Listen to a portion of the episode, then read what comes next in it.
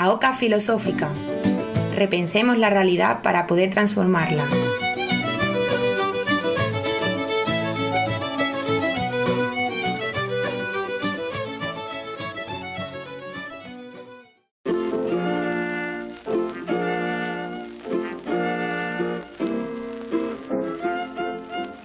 Empezamos aquí nuestro quinto programa de la Oca Filosófica y queríamos empezarlo haciendo un homenaje, ya que ayer fue el, Día de Andalucía, pues a todas esas filósofas y filósofos andaluces eh, que nos han aportado tanto a la historia de la filosofía de este país, ¿no? De hecho, si nos paramos a pensar, la mayor parte de ellos son, eran andaluces, ¿no? Tenemos pues desde Séneca, Averroes e Ibn Gabirol hasta pues pasando por Giner de los Ríos, Fernando de los Ríos, Ángel Gabinet, María Zambrano, incluso el propio Ortega vivió su, infancia y, juventud en Andalucía, y pues los grandes poetas y, filósofos también ¿no? de, Lorca, Machado, bueno, en fin, una, una lista larguísima de pensadores andaluces a los que queremos agradecer y dedicar el programa, el programa de hoy.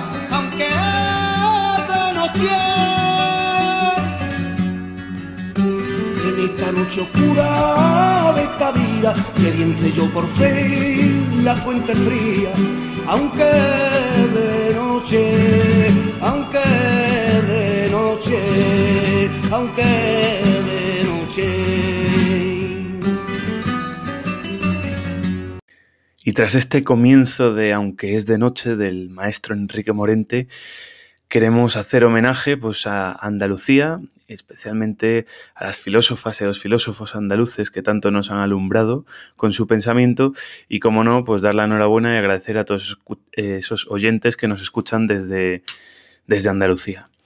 Y ahora, pues, ya que vamos a hacer un programita un poco más largo de lo normal hoy, porque nos hemos extendido en la, en la charla con, el pensador al que entrevistamos, pues nos vamos de Andalucía hasta Valencia eh, para entrevistar al profesor Ángel Vallejo. Vamos allá con la presentación.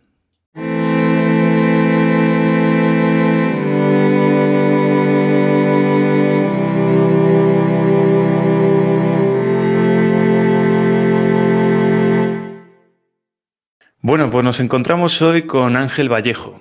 Él es profesor de filosofía de enseñanza secundaria en el IE San Antonio de Benajever, en Valencia, y miembro de la Sociedad de Filosofía del País Valenciano. Eh, crítico y ensayista de cine. Redactor en la revista encadenados.org desde 2009, autor de varios artículos sobre cinematografía y filosofía para publicaciones diversas, realizador de cine documental, autor del clip Filosofía 2.0 y de las entrevistas que lo componen. Miembro además de la Junta Directiva de la Red Española de Filosofía, de la REF. Eh, Ángel, bienvenido y muchísimas gracias por estar aquí hoy con nosotros en la OCA Filosófica. Pues muchas gracias por invitarme, es un placer, es un honor y estoy muy a gusto. Genial, el placer es nuestro, ya lo sabes. Eh, bueno, pues hoy se plantea un, programa muy interesante también porque ha venido una, persona muy interesante, como podéis haber visto, que toca muchos palos, ¿no? La filosofía, filosofía eh, relacionada con la cinematografía, eh, cinematografía, y también por ahí irán, irán algunas de las preguntas. Pero bueno, empecemos por la primera pregunta. sabiendo que estás en la red, en la red española de filosofía y que eres profesor de, de Instituto de Enseñanza Secundaria, pues nos preguntábamos si tiene la filosofía hoy el papel que le correspondería en el sistema educativo y en concreto aquí en España o, está muy denostada. ¿Cuál es tu opinión y, cuál crees que son las vías o cauces de solución en caso de que, de que no esté en el papel que le corresponde? Bueno, es, una pregunta que yo voy a responder un poco de forma ambivalente, ¿no? Porque en principio lo fácil es decir que efectivamente no ocupa el lugar que le correspondería dentro del sistema educativo, pero voy a poner algún pero en el sentido de decir que eh, quizá dentro de este sistema educativo sí que ocupa el lugar que le corresponde. ¿eh? ¿Y esto qué quiere decir? Pues sencillamente que eh, quizá el problema esté en el sistema tal y como está diseñado ahora mismo o según los parámetros que se están siguiendo últimamente dentro de los sistemas educativos, es normal que la filosofía vaya desapareciendo. En ese sentido, el lugar que tiene, que es prácticamente nulo, es coherente con la evolución del sistema tal y como está diseñado ahora mismo, ¿no? Claro. Porque, bueno, eh, yo me estoy dando cuenta ahora por mi experiencia eh, ya de, varios años, llevo 12 años en esto de la educación, eh, de que a medida que va avanzando el tiempo, digamos que se cumple un poco el paradigma neoliberal de que la educación tiene que ser una especie de preparación para, la vida laboral. que dentro de la vida laboral, pues no es necesario eh, algo más allá de lo que dicen los ingleses, que es el know-how, ¿no? el saber hacer algo, que es, por cierto, una de las, vamos a decirlo así, competencias educativas que tan de moda están ahora. Y entonces, eh, digamos que hay una serie de disciplinas ahí que, no concuerdan muy bien con lo que se espera de un sistema educativo que prepara para el mercado laboral. Claro. Y efectivamente, sí, eh, como podrían ser, pues no sé, las artes, la música, incluso la historia, eh, y sobre todo la filosofía. ¿no? En otro orden de cosas, eh, también hay que constatar que la filosofía, eh, vamos a decirlo así, es una disciplina, como diría Kant, ¿no? aunque hay que leer bien a Kant ¿no? en, el libro que lo hmm. dijo, normalmente debe enseñarse a filosofar, no se, enseña filosofía, ¿no? Pero a continuación dice, el aprendizaje de los diversos sistemas filosóficos ayuda enormemente a, a filosofar, ¿no? Pero filosofar es una actividad que requiere de reposo, que requiere de, vamos a decirlo así, una cierta intensidad intelectual, eh, que requiere de, tiempo, de profundidad, y el sistema no está avanzando eh, en ese sentido, ¿no? Eh, lo que se quiere son saberes rápidos, saberes haceres, ¿no? Un cierto tipo de competencias, y digamos que la lectura profunda ahora mismo no tiene mucho sentido aquí, ¿no? Entonces, desde ese punto de vista, la filosofía ocupa, lamentablemente, eh, un lugar secundario casi eh, anecdótico. La prueba la tenéis y vosotros lo sabéis muy bien porque os habéis movido mucho por esto, ¿no? Que en la ESO ha desaparecido totalmente. ¿eh? lo único que hay es una especie de asignatura de valores que no está muy clara. De momento no está muy clara su carga filosófica. Esperemos que, que al final pues, se consiga hacer algo notable en este sentido. Y en el bachillerato, pues bueno, eh, según las últimas, las últimas eh, modificaciones legislativas, ha recuperado eh, su parte en segundo de bachillerato, pero sin, vamos a decirlo así, un sustento previo, es difícil que se llegue a desarrollar bien esa necesidad de pensamiento reposado y de lectura, etcétera, etcétera, ¿no? Claro. Entonces, digamos que quizá para que ocupara en un buen sistema educativo, en un sistema educativo que educase que no solo formase para el mercado laboral, en un sistema educativo que educase, y, en esto yo estoy un poco en desacuerdo eh, con gente que para mí es muy importante, ¿no? Como Carlos Fernández Liria. Yo creo que, el sistema educativo también tiene que educar, en el sentido de hacer que cada persona alcance su autonomía desde un punto de vista filosófico, ¿no? Eh, no solo formar, ¿no? Eh, bueno, pues Sí, sí. Eh, la, cuestión es, la cuestión es que, para eso tendría que hacerse un poco desde, desde, más jóvenes. ¿no? En este sentido, la filosofía para niños podría ser una buena iniciación al pensamiento filosófico que luego no les vendría de nuevo cuando lleguen al bachillerato o cuando lleguen a, niveles más avanzados. Entonces, ¿qué se podría hacer? Que creo que era la segunda parte de la pregunta que tú me hacías. Claro, ah, o sea, podríamos decir que, que la filosofía dentro de los objetivos últimos del sistema educativo actual no interesa, ¿no? Pero entonces ya tenemos varias misiones. La, primera sería eh, eh, buscar un cambio de sistema educativo y la segunda, que ese sistema educativo nuevo pues sí que tuviese un papel central el aprender a pensar, por ejemplo, como has dicho, desde, desde niños. Pero claro, ya que el cambio de sistema educativo al menos parece bastante lejano y difícil, dentro de este, eh, ¿qué cauces o qué vías se pueden tomar para que la filosofía pues pues aparte de molestar, pues también pueda, también pueda ayudar ¿no? a que los alumnos se formen y, se eduquen eh, integralmente. me ha gustado mucho eso que has dicho de molestar, ¿no? Porque es, eh, es un argumento que a veces eh, se gasta, ¿no? Se utiliza para decir que, bueno, que la filosofía tiene que ocupar los últimos niveles de, de, la enseñanza, porque es como decía Platón, ¿no? O sea, no puedes darle, no puedes enseñar a filosofar a gente que es muy joven, no está preparada todavía, y además eh, es una herramienta tan poderosa que puede subvertir el sistema, ¿no? Entonces, claro, eh, no vas a darle una pistola a un niño, vamos a decirlo así, ¿no? Eh, bueno, ¿qué se podría hacer? Dentro de tal y como está diseñado el sistema, lo ideal, lo que ha propuesto la Red Española de Filosofía muchas veces es un, vamos a decirlo así, un, ah, un ciclo coherente de asignaturas, ¿no? aunque sea un poco asignaturitis esto, ¿no? Pero un ciclo coherente quiere decir que haya una continuidad tanto en las edades, en la madurez del alumnado, como en los contenidos que se van a impartir. ¿no? Y entonces iniciarse eh, en, cuarto de la ESO, por ejemplo, ¿no? que es la, etapa mm, de maduración máxima en, la enseñanza secundaria obligatoria, con la ética, eh, y así vemos una parte que es la filosofía práctica. Eh, en primero de bachillerato, una asignatura generalmente, tradicionalmente, podría ser otra cosa, ¿no? Una asignatura sistemática, eh, que, nos mostrase cada uno de los departamentos o de las ramificaciones de lo que es la filosofía. Y en el segundo curso de bachillerato una asignatura histórica.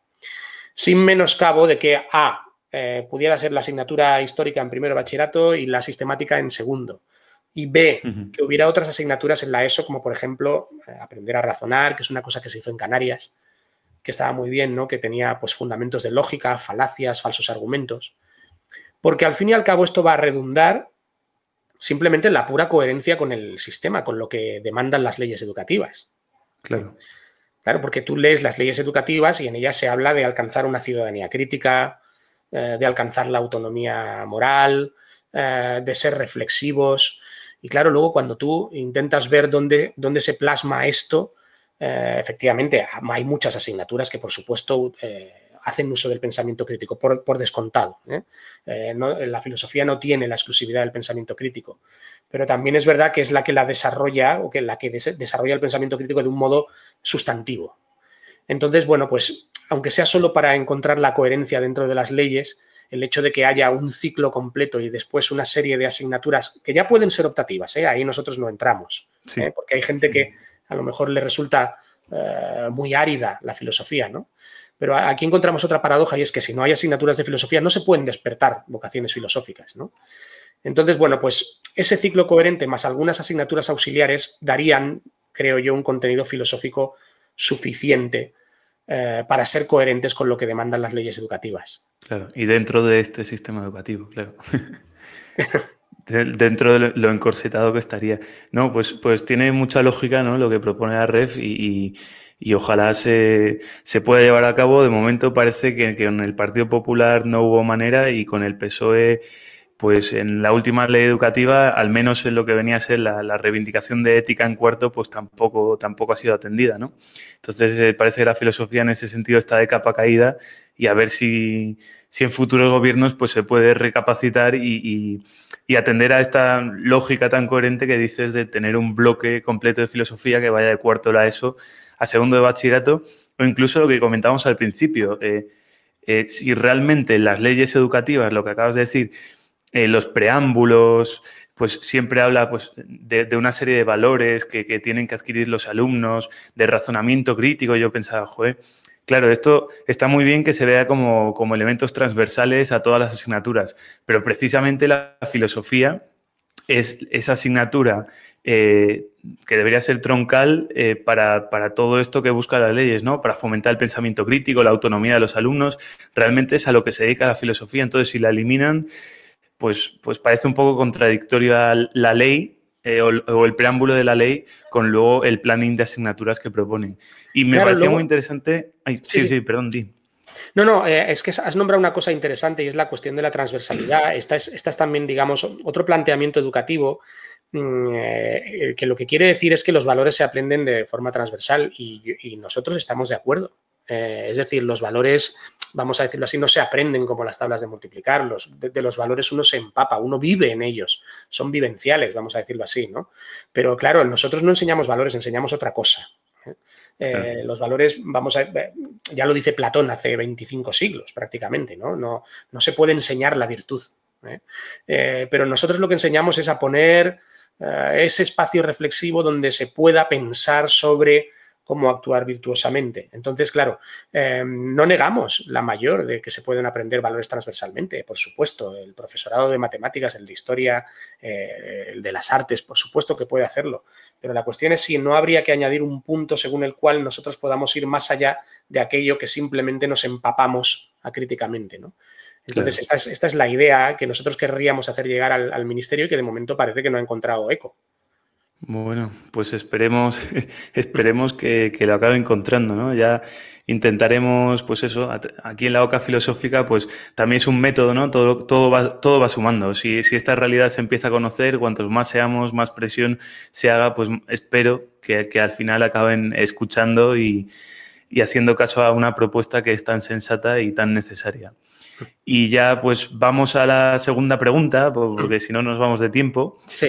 Y, bueno, pues eh, hablamos de, filosofía, hablamos de escuela. Bueno, pues eh, yo me he dado cuenta, pues ahora en, las prácticas que estamos haciendo en el máster de, de profesorado, pues que al final es uno sale de clase y, se encuentra pues que tanto alumnos como profesores, nada más salir de la escuela, lo primero que hacen es coger el móvil, ¿no? Coger el móvil y pasar tiempo en las redes sociales, eh, llegar a casa, pues al final también uno está casi pegado a la pantallita del móvil y al final parece que vivimos en las redes sociales más que la propia realidad externa al, aparatito del teléfono móvil. ¿Se podría decir en ese sentido que vivimos enmascarados? Pues eh, por supuesto, por supuesto. Vamos a ver, eh, habría aquí dos aspectos, ¿no? Lo primero es que es curioso que se llamen redes porque nos atrapan, ¿no? Eh, eso es lo primero. antes que enmascarados vivimos atrapados porque es verdad que se está perdiendo un poco ese tipo de relación que había cuando no existían las redes. No quiero decir que sean malas ya de por sí, sino que, digamos, estamos robando muchísimo tiempo a, este otro tipo de relación humana que además la pandemia, por supuesto, ha venido a acentuar. Pero luego, eh, si te parece, voy a sacar a colación aquí a Nietzsche, porque eh, Nietzsche decía algo así como que todo lo profundo ama la máscara. ¿no? Y entonces eh, es curioso porque vivimos enmascarados, es verdad, dentro de las redes sociales, en la medida en que, bueno, lo que nos muestran las redes es una cosa distinta a lo que en realidad quieren conseguir, que es más o menos la idea que iba a sugerir Nietzsche pero además porque eh, es curioso porque las redes son un espacio donde uno vive en realidad profusamente vigilado por muchos otros, ¿no? Es como una especie de panóptico invisible, ¿no? Pero a la vez, sí, sí, eh, a la vez puede expresar lo más oscuro desde el anonimato, ¿no? Es decir, eh, lo, de la máscara, ¿no? Puede, uno se crea una cuenta completamente anónima de, Twitter y, y, ahí es donde tú puedes expresar lo más oscuro, incluso cosas que normalmente no harías en la vida real. Eh, das rienda suelta a esa oscuridad gracias a la máscara. ¿eh? Y lo que se consigue eh, muchas veces es decir cosas que no podrías hacerlo desde una identidad habitual. Yo no diría una identidad real, porque no sé si eso existe, porque las identidades muchas veces son construidas, ¿no? Y, además porque si lo hicieras desde la identidad habitual, la, que, la que normalmente tú muestras al, al, mundo, ¿no? Eso se transformaría en una persecución inmediata, ¿no? Este país tiene un problema con la libertad de expresión, lo estamos viviendo últimamente, ¿no? En muchísimos aspectos. Y, la cuestión es que, eh, esta, esta, máscara que nos ofrecen eh, las redes ah, pues evidentemente hace que salga lo oscuro, ¿no? Eh, y, pero se da la paradoja de que la gente que usa las redes desde la sinceridad puede ser cancelada. Esto es, esto es terrible, ¿no? Porque eh, se están convirtiendo precisamente en un espacio de no sinceridad. El, el, nuevo paradigma de interacción social ya no está mediado por la apertura, sino por la máscara, esta que estás diciendo tú, ¿no? hay gente que se resiste a entrar en ese juego o gente que lo desconoce y curiosamente por desconocer el juego este de, ser sincero o no ser sincero, pues queda atrapada eh, por él, ¿no? Queda atrapada por la red, ¿no? Eh, es decir, eh, em, puedes hacer un mal chiste y que te lo saquen de aquí a cinco años, porque lo curioso de las redes es que son casi eternas, ¿no? ahí se ha, diluido el espacio temporal en el que uno tenía, tenía derecho al devenir, que diría Nietzsche, ¿no? A, poder cambiar. Y entonces es un espacio de, un ser inmediato y siempre presente. Eh, tú dices algo hace cinco años y te lo sacan y te lo echan en cara, ¿no? Es una, no, hay una especie de derecho al olvido. Y bueno, eh, curiosamente esto, eh, como decía antes, se ha acentuado un poco con la pandemia, ¿no? Porque ahora vivimos más tiempo asomados a esta ventana digital que nos enmascara en el sentido en el que yo ya he dicho, que se muestra como máscara en el sentido de que oculta ese oscurecimiento de la vida social donde triunfa esta verdad Em, disfrazada de mentira y aparte, pues porque inhibe nuestras relaciones sociales, ¿no? Entonces, no sé, todo esto parecen sueños distópicos. ¿Es posible que cambie el paradigma? Es posible que nos cansemos. Yo espero, espero que nos cansemos, porque si no, lo que veo me recuerda un poco eh, a un libro que leí de Isaac Asimov que se llamaba El Sol Desnudo, en donde parece que estaba anticipando un poco ¿no? lo que pasaba. Él viajaba a un planeta, es un detective que viaja a un planeta donde la gente vive completamente aislada una de otra y solo se relacionan mediante interfaces, ¿no? Y, bueno, era un mundo muy triste. E, es un mundo muy triste, sobre todo porque corrompe un poco las relaciones sociales, ¿no? Que, en cierta medida yo creo que habría que recuperar. Y, para acabar con esto, me da la sensación de que la inmediatez enmascarada de las redes, precisamente lo que hace es también un poco matar la filosofía, en el sentido en el que eh, de nuevo rehuimos el pensamiento reposado y profundo, ¿no? Claro, sí, sí, sí. Eh, bueno, varias cuestiones sobre lo que has dicho. Lo primero, eh, quien no se haya escuchado todavía los programas, que aprovecho que se escuche los programas de, Julieta eh, Piastro y de José Farros Velasco, porque ambas incidían en que está llegando un momento en que la gente está empezando a cansarse de las redes sociales, a cansarse del uso de los móviles y que los va a empezar a, dejar de lado. Sin embargo, yo comentaba luego, escuchando los programas con, un amigo mío, hmm. que al final eh, son un poco como pues como se genera una adicción y al final es como una droga. Es decir, te puedes cansar de, una adicción, no estoy yo tan seguro, ¿no? Eh, no sé, eh, se podría establecer un debate si, si, es posible que el ser humano se acabe cansando de, tanta farsa o de tanto enmascaramiento o de tantas redes que le atrapan, o realmente precisamente si son redes que te atrapan, pues acabas em, adicto a ellas y realmente no te puedes salir de ahí. Y luego, segunda cuestión que me parece interesantísima es la de el lugar de la filosofía en esas redes, ¿no? Decías que que, es el fin un poco de la filosofía porque no se permite el, pensamiento profundo. ¿no? Yo, yo, también solo vinculo primero en, Instagram el reino de la imagen, donde pues, uno no da pie a la introspección, sino solo a mostrar una fachada. O Twitter, que parece muy útil a bote de pronto el, el poner pequeñas reflexiones, pero son eso, pequeñas reflexiones que muchas veces se quedan ahí y uno no va al fondo de la cuestión a leerse un texto más profundo que le haga reflexionar sobre esa cuestión, sino que se queda como con el titular. ¿no? sé, no sé qué piensas sobre Totalmente, totalmente de acuerdo. Bueno, a mí me escandalizaba hace años, que todavía tenía la, capacidad de escandalizarme un poco porque antes eran 140 caracteres, ¿no? Eh, yo, yo decía, ¿cómo se puede expresar un pensamiento en 140 caracteres? Es verdad, no conocía lo de los hilos y no conocía, pero evidentemente es, es un tipo eh, es un tipo de paradigma, perdone que, perdonad que, use tanto esta palabra, pero es que me llama mucho la atención, ¿no? En el que efectivamente eh, tienes que ser hábil, es un poco la cultura del zasca también, ¿no? recuerdo que un compañero mío de filosofía dijo, vivimos un poco en la cultura del zasca, ¿no? Entonces tienes que ser muy ocurrente, no desarrollar un pensamiento elaborado, eh, primero porque a nadie le apetece en Twitter leer este tipo de cosas, ¿no? Y en segundo lugar porque, bueno, pues porque no es el medio quizá, ¿no? Y entonces tienen que ser cosas muy hábiles y muy rápidas que uno te puede contestar precisamente también con una ocurrencia, ¿no? Entonces, bueno, pues es un tipo de debate casi viciado eh, por el medio, ¿no? Como decía McLuhan, ¿no? Eh, es decir, el medio es el mensaje, precisamente, ¿no? Es una cosa muy llamativa. Sí, sí, sí, totalmente, totalmente de acuerdo. Desde luego hay un campo hondo de, reflexión y que seguro seguiremos tratando en futuros, en futuros programas. Y bueno, pasamos de, continuamos hablando de este paradigma y continuamos hablando de pantallas, pero ahora pasamos de la del móvil a, la de la televisión o la del ordenador, en este caso.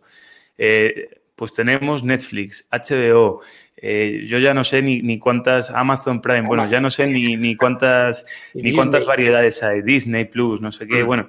Y todo hay mega, megaproducciones y, y, nos encontramos que en todas hay narrativas parecidas e imágenes que apelan siempre a emociones fáciles nos estamos encontrando con un paradigma único eh, en las pantallas, en las series, en el cine, y cómo es posible escapar, escaparse de este paradigma único al que nos, enfrentamos por todas estas megaproducciones.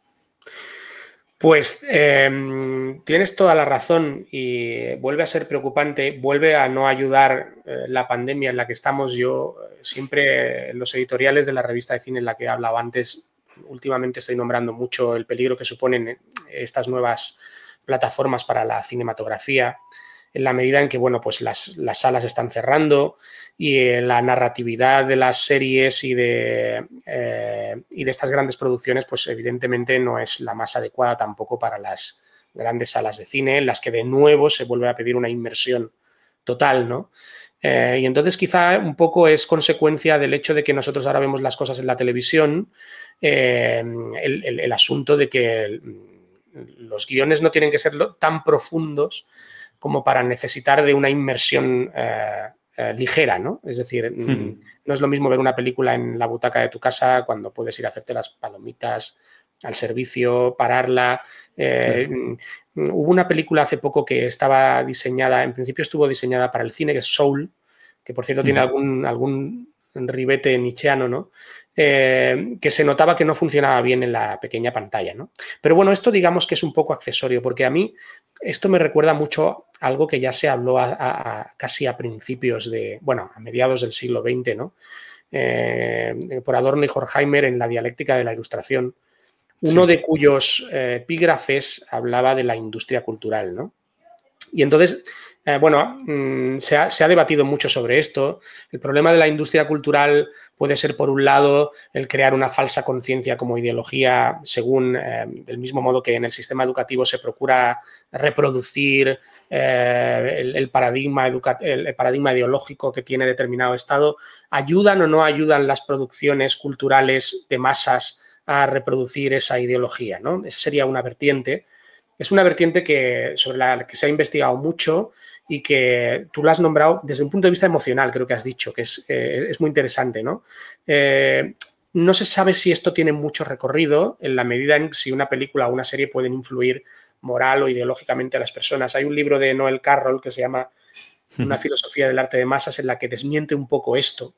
Eh, pero pero es evidente que si, que si el, marco eh, narrativo es único, que es lo que venías tú a decir, y la gente está acostumbrada a ver solo un tipo de narración, eh, un tipo de aventura eh, y con una determinada estructura, pues esto cierra las posibilidades de interpretación. Eso está claro.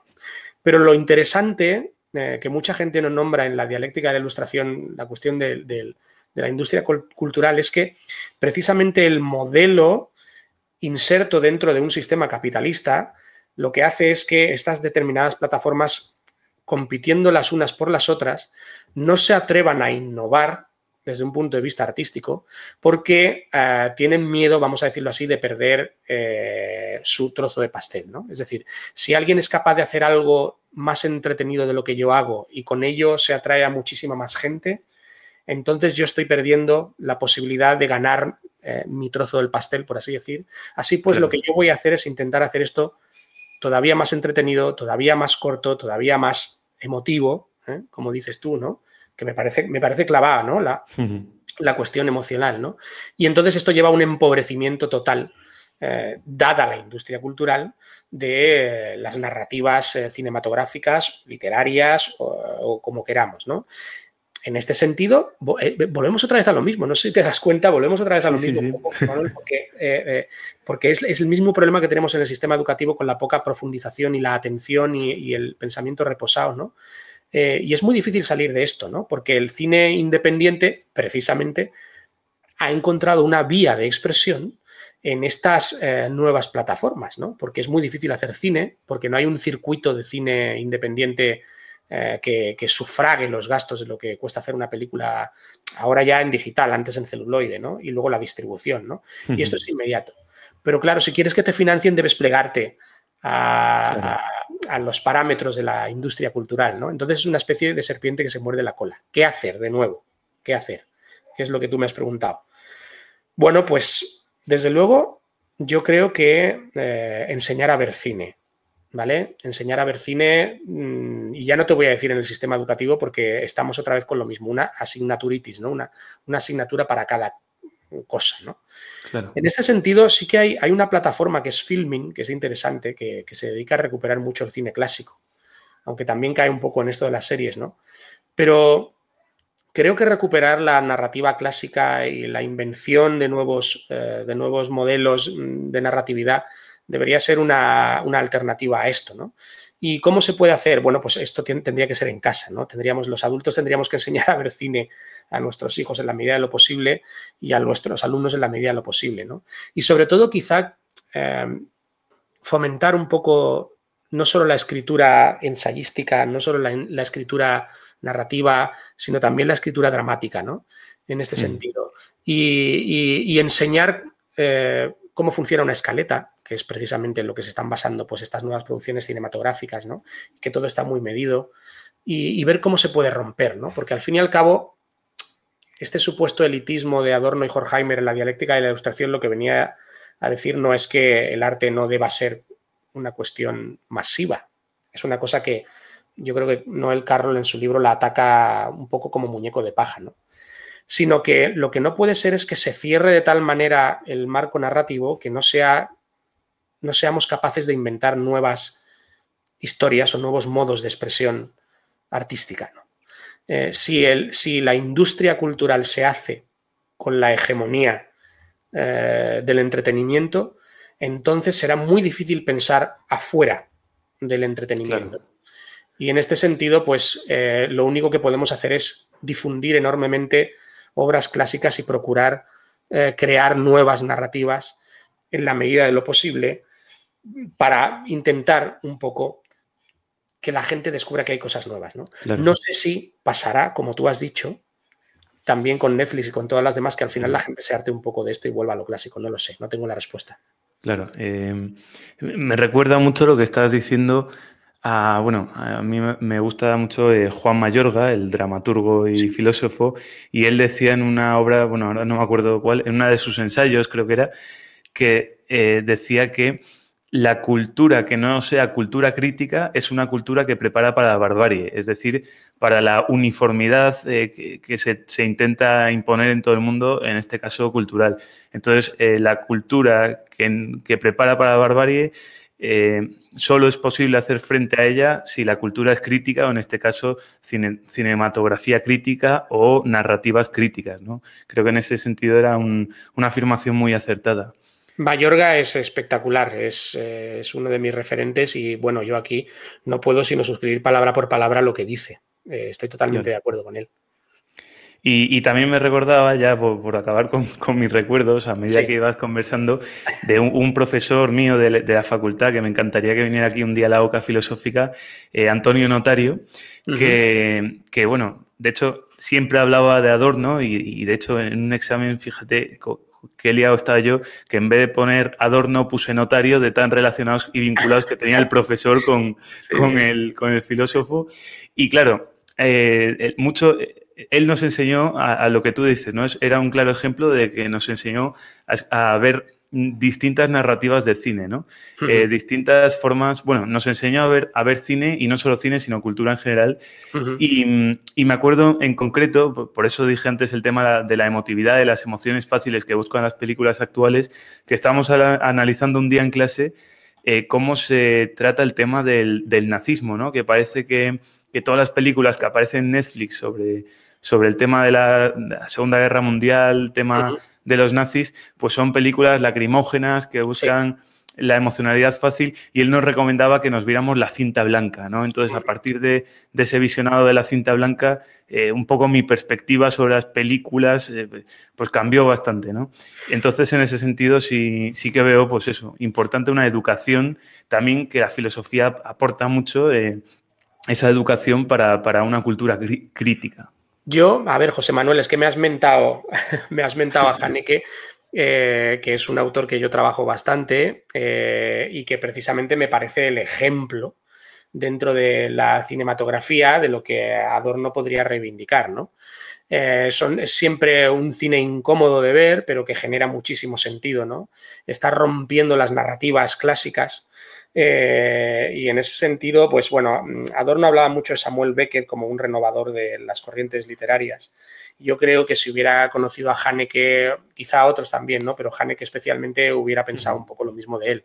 Y efectivamente, yo creo que es uno de los ejemplos a seguir. ¿eh?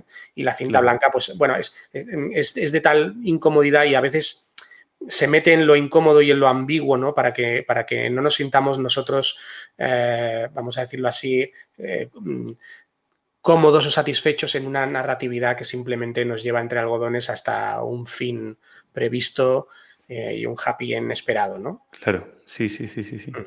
Bueno, pues que no lo haya visto, que se apunte la cinta blanca y Haneke.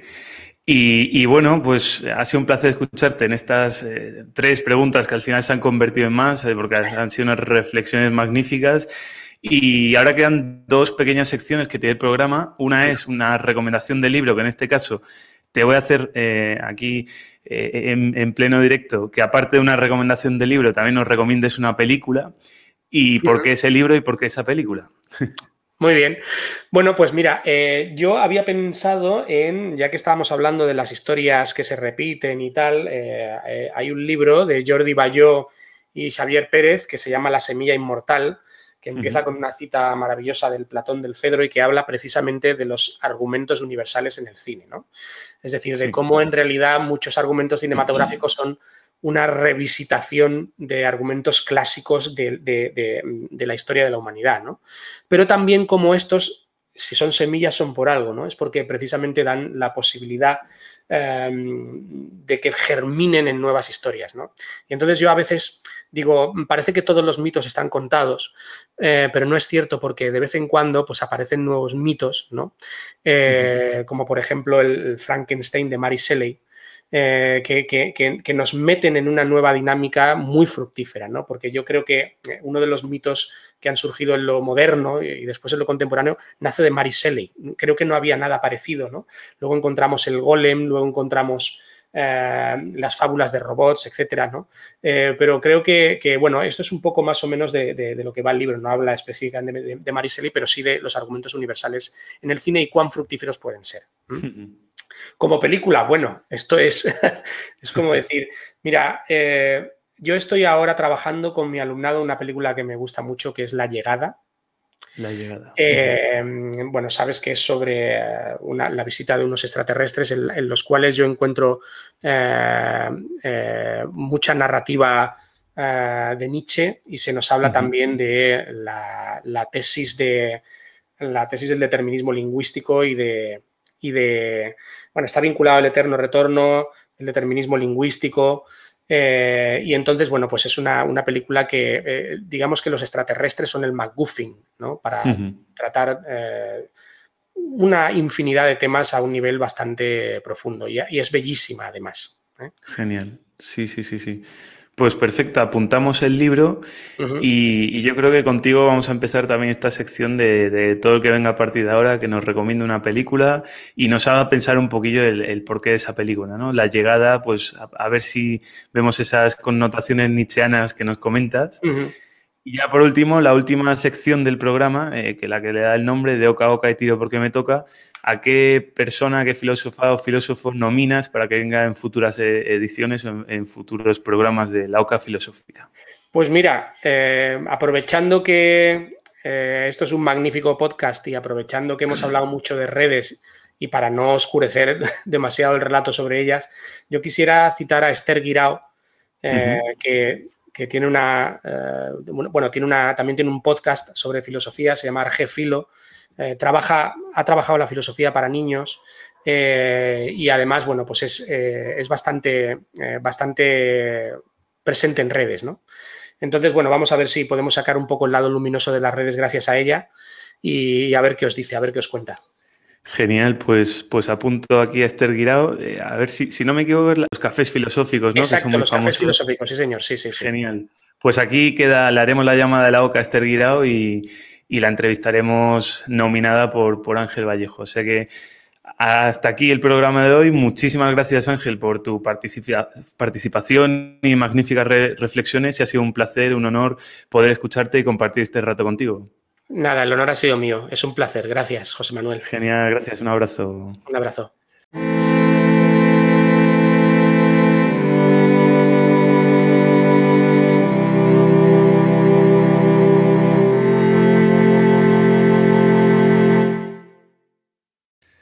Y hasta aquí el programa de hoy. Agradecemos muchísimo al profesor Ángel Vallejo sus palabras. Y bueno, un poco más. Ya sabéis que nos podéis escuchar en Spotify, en Evox, en Anchor y por supuesto seguir en arroba la oca filosófica en Twitter, desde donde podéis escribir a las personas que vamos trayendo, hacerles vuestras propias preguntas o cualquier recomendación que consideréis de interés. Un abrazo y nos vemos el lunes que viene en la Oca Filosófica.